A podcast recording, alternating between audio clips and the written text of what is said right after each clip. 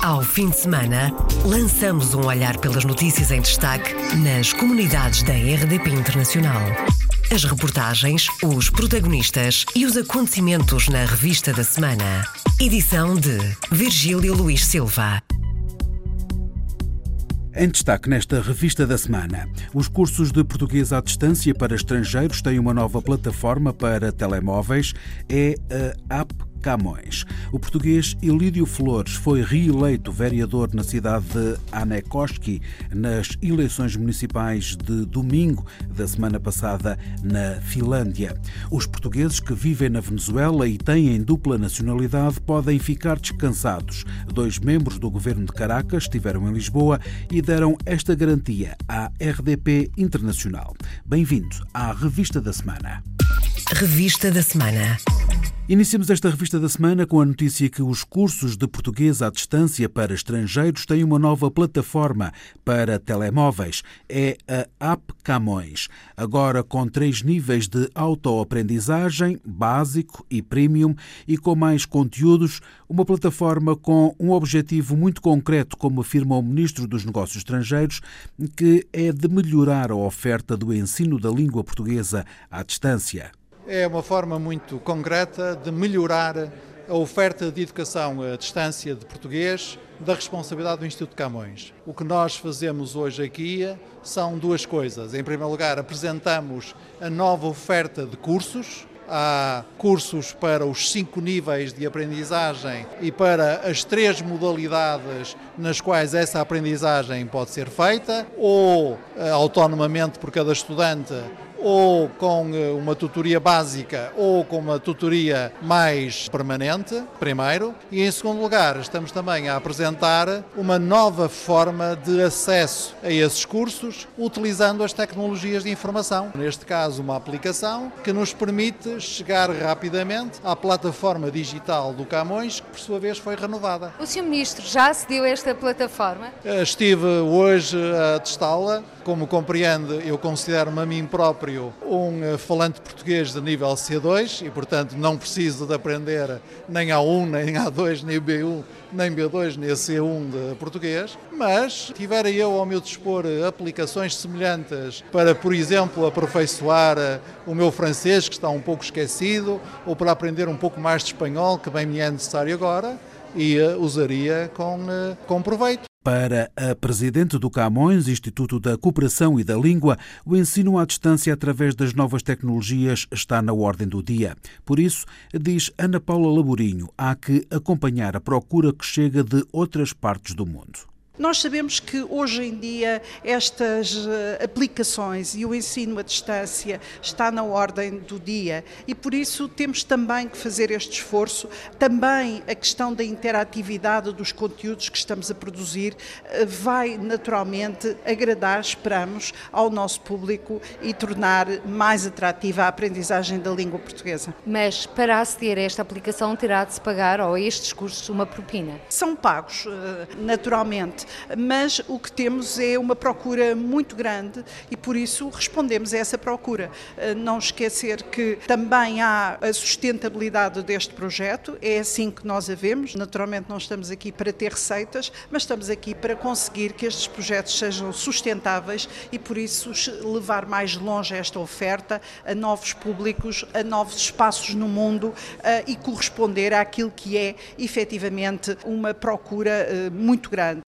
A app Camões está disponível para telemóveis nos sistemas iOS e Android e foi apresentada na sexta-feira da semana passada à tarde no Camões, Instituto da Cooperação e da Língua. A plataforma permite aprender português em qualquer parte do mundo e a qualquer momento. Os portugueses que vivem na Venezuela e têm dupla nacionalidade podem ficar descansados. Dois membros do governo de Caracas estiveram em Lisboa e deram esta garantia Paula Machado, à RDP Internacional. Os luso-venezuelanos não vão ter de optar pela nacionalidade, ou portuguesa ou venezuelana. A dupla nacionalidade na Venezuela é um direito constitucional e assim vai continuar. Não há razões para alarmes, garantem os vice-ministros venezuelanos das Relações Exteriores para a Europa, Evangil, e da Comunicação Internacional, William Castilho. Não, nem com os portugueses, nem com, nem com nenhuma outra pessoa que tenha doble nacionalidade. Está garantizado. Claro. para Venezuela Venezuela não é nenhum problema ter doble nacionalidade. Os governantes sublinham, pela voz de William Castilho, a importância de Portugal para o governo venezuelano e, sobretudo, da comunidade portuguesa. Relaciones económicas son muy intensas, son muy productivas, son muy valoradas por el gobierno de Venezuela. Hay un reconocimiento histórico, por supuesto, a la presencia y participación de la comunidad portuguesa en la vida de la sociedad venezolana y sus aportes a la economía venezolana. Y quisimos traerle las seguridades al gobierno y al pueblo de Portugal de que esas relaciones no solo se mantienen, sino se han venido fortaleciendo. Para julho já está agendada a reunião da Comissão Mista Luso-Venezuelana em Caracas. Para William Castilho e Ivan Gil, vice vice-ministros das Relações Exteriores da Comunicação e da Europa, as relações luso-venezuelanas estão de vento em popa. A dupla nacionalidade é e vai continuar a ser um direito na Venezuela, previsto na Constituição, a garantia do governo de Caracas à RDP Internacional. Os dois vice-ministros do regime de Nicolás Maduro estiveram em Portugal e têm andado pela Europa para contar a versão do governo sobre o que se passa no país, país que se arrasta numa grande crise política, económica e social. O português Ilídio Flores foi reeleito vereador na cidade de Anekoski nas eleições municipais de domingo da semana passada na Finlândia. Com 138 votos, o dobro da votação que obteve nas eleições de 2012, Ilídio Flores disse à RDP Internacional que este era um objetivo que traçou e que conseguiu realizar tinha o objetivo de duplicar a, votação, mas nada era seguro porque nós tínhamos uma lista excelente e principalmente uma lista de mulheres de, de ferro. Mas pronto, foi o objetivo, consegui. Estou satisfeitíssimo. Um sucesso que Ilídio Flores diz convicto é o resultado de promessas eleitorais em 2012 que cumpriu.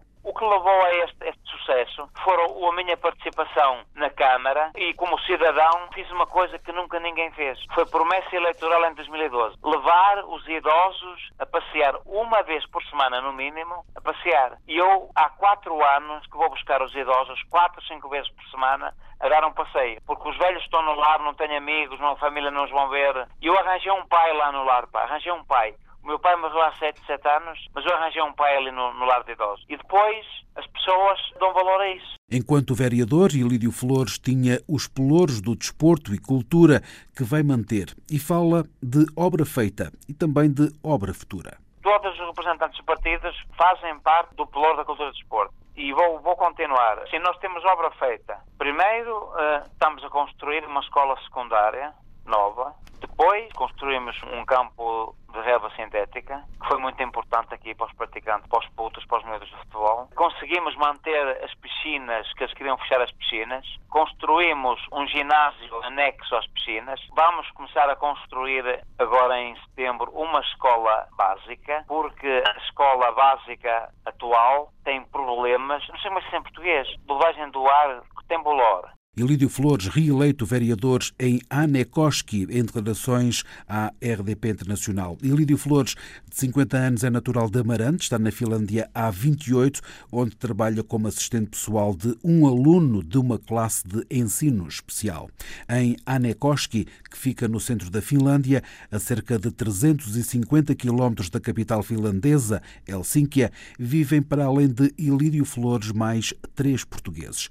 O partido vencedor nas eleições municipais de domingo foi a Aliança de Esquerda de Ilídio Flores. Na Finlândia, segundo os últimos dados oficiais de 2015, há 611 pessoas com nacionalidade portuguesa. A crise que a Venezuela atravessa levou a eurodeputada socialista Liliana Rodrigues a questionar a Comissão Europeia sobre a situação dos imigrantes europeus, nomeadamente a dos portugueses. Liliana Rodrigues elencou à RDP Internacional as três perguntas que enviou à Comissão Europeia.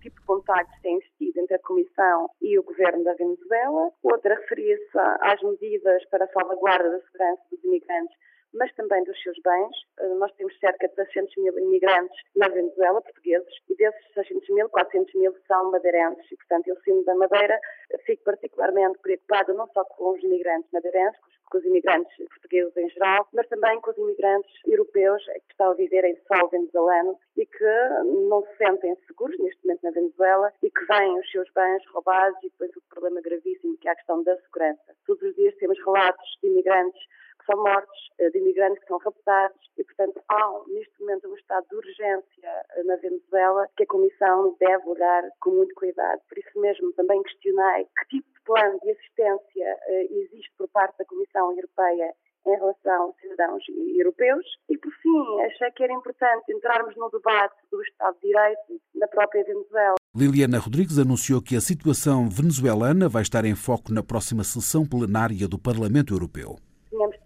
Parlamento Europeu que na próxima plenária, que será a 26 e 27 de abril, irá existir um debate seguido de uma resolução é fundamental este debate quando temos um Supremo Tribunal de Justiça a ameaçar que irá anular todos os atos da Assembleia Nacional, mais ainda quando essa, esse mesmo Tribunal ameaça recorrer à Constituição da Venezuela para se fazer substituir ao Parlamento. Portanto, isto, na minha perspectiva, pode ser bastante complicado para os nossos imigrantes. Iria dizer até que há neste momento um Estado quase sítio na Venezuela, particularmente nas grandes capitais, de pensar o caso de Caracas, e temos que agir. Eu sei que o Governo Central português está a acompanhar de muito perto a situação da Venezuela, particularmente com os imigrantes, bem como o Governo Regional da Madeira, mas neste momento os relatos que temos e das diversas pessoas que já estão em solo português, nomeadamente na região autónoma da Madeira, contam cenários terríveis. Estamos a falar de cenários de fome, estamos a falar de falta de medicamentos, de coisas básicas para a sobrevivência no dia a dia, precisamente porque há uma economia está muito débil e porque também o Estado de Direito, na minha perspectiva, está bastante ameaçado. Liliana Rodrigues, eurodeputada socialista, sobre as perguntas que colocou à Comissão Europeia sobre a situação dos imigrantes europeus, sobretudo portugueses na Venezuela. Um tema que vai estar em foco na sessão plenária em Bruxelas ainda este mês. A emissão do cartão de cidadão português está para breve no Mindelo, em Cabo Verde. O até agora Consulado Honorário de Portugal no Mindelo, na ilha de São Vicente, vai passar a escritório consular. A decisão do governo português foi avançada pelo Ministro dos Negócios Estrangeiros, Augusto Santos Silva uma decisão de criar um escritório consular eh, no Mindelo, em São Vicente. É isso que vai ser feito. Isto é, o que hoje era apenas um consulado honorário, assumido por uma pessoa fabulosa, muito amiga de Portugal, mas que não está agora em condições de saúde para continuar a assegurar as funções de consul honorária, o que existia até agora, vai ter eh, uma qualificação, porque vai existir um escritório consular com funcionários do Ministério dos Estrangeiros, o que significa que as pessoas vão poder fazer tudo o que até agora faziam em Mindelo, dados consulares, mais alguns, sobretudo, vão poder tratar também do cartão cidadão. O Consulado Honorário de Portugal no Mindelo vai passar a ser um escritório consular, disponibilizando, entre vários atos consulares, a emissão do cartão do cidadão. Ministro dos Negócios Estrangeiros, Augusto Santos Silva, em declarações aos jornalistas na cidade da Praia, onde esteve a acompanhar a visita do Presidente da República a Cabo Verde. Os lesados do Banif esperam ter uma solução em poucos meses. A Alboa, associação que representa os lesados do banco, entregou na terça-feira à tarde 900 reclamações à Comissão de Mercado de Valores Mobiliários. Antes da reunião, Jacinto Silva da Alboa revelou os resultados de um estudo ao perfil dos lesados para provar que houve práticas enganosas por parte do Banif na venda de obrigações subordinadas e mesmo de ações. Fizemos a recolha em território português, Portugal continental, a região autónoma dos Açores e Madeira. Recolhemos cerca de 900 reclamações. Estas foram as validadas pela associação, sendo que chegaram um pouco mais no entanto, mais uma vez, independentemente das instruções todas que demos para preenchimento das reclamações, verifica-se que algumas das pessoas nem assim conseguem fazer a reclamação, quanto mais aceder ao site da CMVM por meios informáticos. A idade média destes investidores não qualificados é de 61 anos, mais de 60% têm escolaridade inferior ao nono ano, 39% a quarta classe e alguns não sabem nem ler nem escrever. Jacinto Silva espera que a CMVM considere que houve venda enganosa. Esse é o primeiro passo para uma solução esperada nos próximos meses. Eu diria que se chegarmos ao fim do ano com uma solução, já é muito tempo. Gostaria de haver dentro de 3, 4 meses. É um trabalho para analisar cerca de 900 reclamações, independentemente todas as que vierem da Venezuela e da África do Sul. Isto é um trabalho muito grande da parte da CMVM. Temos de arranjar um consenso, não sei, não posso antecipar eh, a reunião que vamos ter. As 900 reclamações que a Alboa entregou na tarde de terça-feira em Lisboa foram recolhidas em Portugal, sobretudo na Madeira e nos Açores. Há pouco mais de 100 reclamações recolhidas na Venezuela, apesar dos grandes problemas no terreno. Neste momento temos cerca de cento e poucas reclamações que eu e o Daniel trouxemos da Venezuela. Ficou um grupo de trabalho a comunicar com todos os outros imigrantes. Fomos num período extremamente crítico da dissolução da Assembleia Nacional. Andámos lá a atalhar por caminhos. As pessoas também fora de Caracas tiveram muita dificuldade de aceder ao local. Havia barricadas por todo lado, havia manifestações por todo lado. Portanto, não foi fácil. Esperemos que dentro de um mês tenhamos um número muito significativo de reclamações, sendo que também o que sentimos foi uma revolta enorme das pessoas relativamente ao Estado português, às instituições bancárias, é uma revolta enorme. Desconfiança total. Jacinto Silva, presidente da associação que representa os lesados do Banif, Alboa, espera vir a ter mais reclamações de lesados do Banif, reclamações da Venezuela e também da África do Sul. Jacinto Silva diz que os imigrantes portugueses na Venezuela estão a deixar de enviar dinheiro para Portugal e estão a desviar os capitais para Miami, nos Estados Unidos. Em Guernsey, ilha do Canal da Mancha, a nova lei para trabalhadores sazonais, em vigor desde o passado dia 3, é mais penalizadora para os novos imigrantes. Nesta ilha, a comunidade portuguesa está estimada em cerca de 1.100 pessoas, sendo 1.000 de origem madeirense. Sancho Gomes, coordenador do Centro das Comunidades Madeirenses e Migrações, explica as alterações legais para os trabalhadores sazonais os madeirenses que estejam lá já a trabalhar há pelo menos 45 meses mantêm o anterior regime, ou seja, por cada contrato de nove meses na ilha, de permanência na ilha, tem que sair uh, três meses e isto pode ficar indefinidamente desta forma. Para os novos imigrantes, para aqueles que vão pela primeira vez para trabalhar em alguma empresa em Guernsey, é que a situação torna-se mais complicada, uma vez que eles trabalharão nove meses e, e depois, ao fim de cinco anos, têm que se retirar uh, pelo menos três. Se os imigrantes que trabalhem há mais de 45 meses, ou seja, 3 anos e 9 meses, deixarem a ilha de Guernsey por um período superior a 3 anos, perdem o direito de regresso. Uma direção, um imigrante qualquer, que esteja uh, a trabalhar em Guernsey há 45 meses, se ficar 3 anos fora de Guernsey, perde o direito a esta condição especial, que é manter-se dentro do, da anterior legislação. Portanto, a sugestão que nós damos àqueles madeirenses ou àqueles portugueses que estão a trabalhar em Guernsey há mais de 45 meses é que evitem, se conseguirem, se for do seu interesse manterem-se a trabalhar lá naquela liga do canal, é que evitem estar fora de Guernsey mais do que 3 anos porque perdem o seu estatuto especial. Uh, que esta lei, que a lei de Abril permite e lhes garante. Quanto à obrigatoriedade destes trabalhadores sazonais deixarem Guernsey ao fim de nove meses de trabalho, o coordenador do Centro das Comunidades Madeirenses diz que, no que toca aos madeirenses, já estão habituados. Isto é o trabalho sazonal. São tarefas ligadas essencialmente à agricultura e é um trabalho sazonal que é tradicional e que é típico e que nós temos já desde os anos 80 que temos grandes levas de madeirenses que vão lá fazer este trabalho sazonal. E já estão habituados e até interessa-lhes porque trabalham lá seis, nove meses, depois passam por cá, cá na Madeira outros seis ou três meses, não é? É uma realidade qual os madeirenses que costumam ir para aquela ilha já estão habituados e que não os afeta ou não os prejudica grandemente porque estão habituados, porque essas são as regras desde o início. O coordenador do Centro das Comunidades Madeirenses e Migrações, Sancho Gomes, em declarações à RDP Internacional sobre as alterações da Lei dos Trabalhadores Sazonais em Guernsey. Na Ilha do Canal da Mancha, a comunidade portuguesa está estimada em cerca de 1.100 pessoas, das quais mil são madeirenses.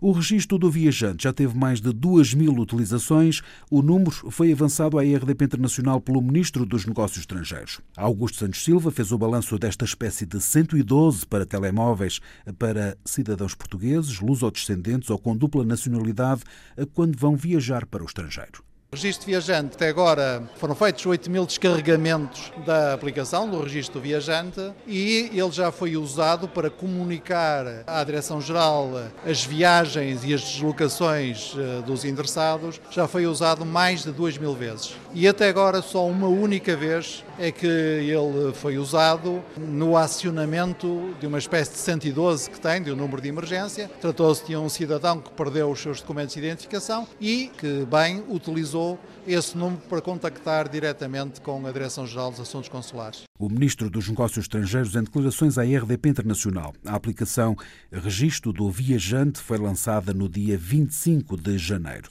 O espaço do cidadão em São Paulo começou a atender os agendamentos. 15 dias depois de ter sido inaugurado, a constatação do cônsul português em São Paulo, Paulo Lourenço, diz que os pedidos, contrariamente ao previsto, são muito diferenciados e há que pensar em novos serviços, sobretudo serviços na área fiscal.